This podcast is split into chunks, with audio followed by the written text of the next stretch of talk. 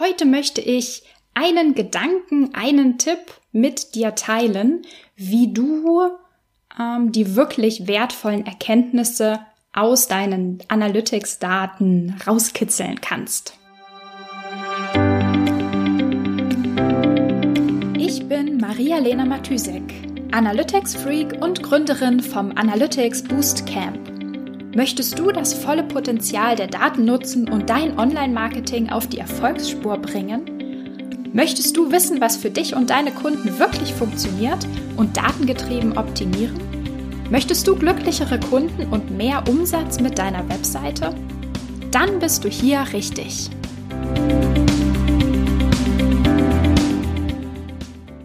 Hallo und herzlich willkommen in einer neuen Episode der Analytics Sprechstunde. Wie du vielleicht mitbekommen hast, bereite ich gerade ähm, ein Webinar vor, das ich ähm, nächste Woche geben werde, nächste Woche Donnerstag, zum Thema, wie du die wirklich wertvollen Erkenntnisse aus deinen Analytics-Daten sozusagen rauskitzeln kannst. Also wie ja, wie kannst du da rangehen, die, ja, die Insights zu bekommen, die in deinen Daten ähm, stecken. Und ähm, ja, wie gesagt, ich bereite das gerade vor und ähm, habe so ein Dokument angefangen, wo ich alle meine Ideen ähm, und Gedanken zu dem Thema einfach mal aufgeschrieben habe, um so ein bisschen zu extrahieren aus meiner Erfahrung, was sind denn die wichtigsten Punkte, die ich dir zum Thema Reporting und Datenanalyse mitgeben möchte oder mitgeben kann. Ähm, und dieses Dokument ist schon sehr lang.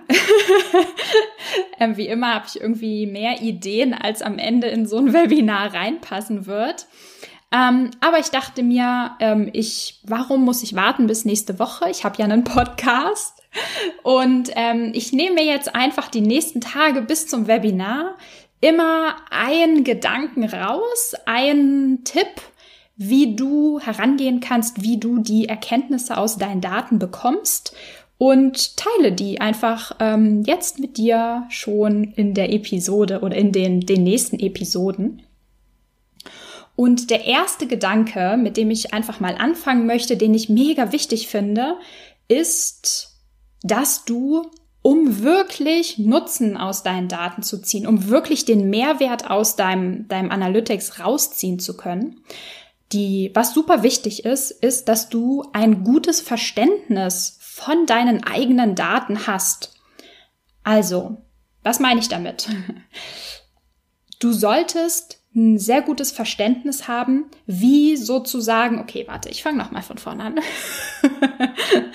also, der, ähm, der Sinn von Analytics oder was wir mit Analytics und mit den Daten erreichen möchten, ist ja, dass wir unsere Webseite, das Nutzerverhalten und die Interaktionen ähm, des Nutzers mit unserer Webseite möglichst gut, sauber, verständlich ähm, abbilden möchten in den Daten. Wir möchten die Realität in den Daten widerspiegeln um sie sozusagen verständlich zu machen für uns und einfach analysierbar zu machen, logischerweise.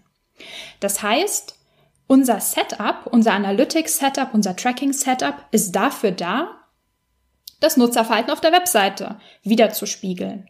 Und jede Webseite ist anders, jedes Setup ist anders. Es gibt auf jeder Webseite und in jedem Setup kleine, ich sag mal, Problemchen, Stolpersteine, Dinge, die vielleicht ein bisschen anders funktionieren, ähm, als man das so auf den ersten Blick erwartet. Also, was ist eine eigene Seite? Was hat ein Page-View? Was wird als Event getrackt?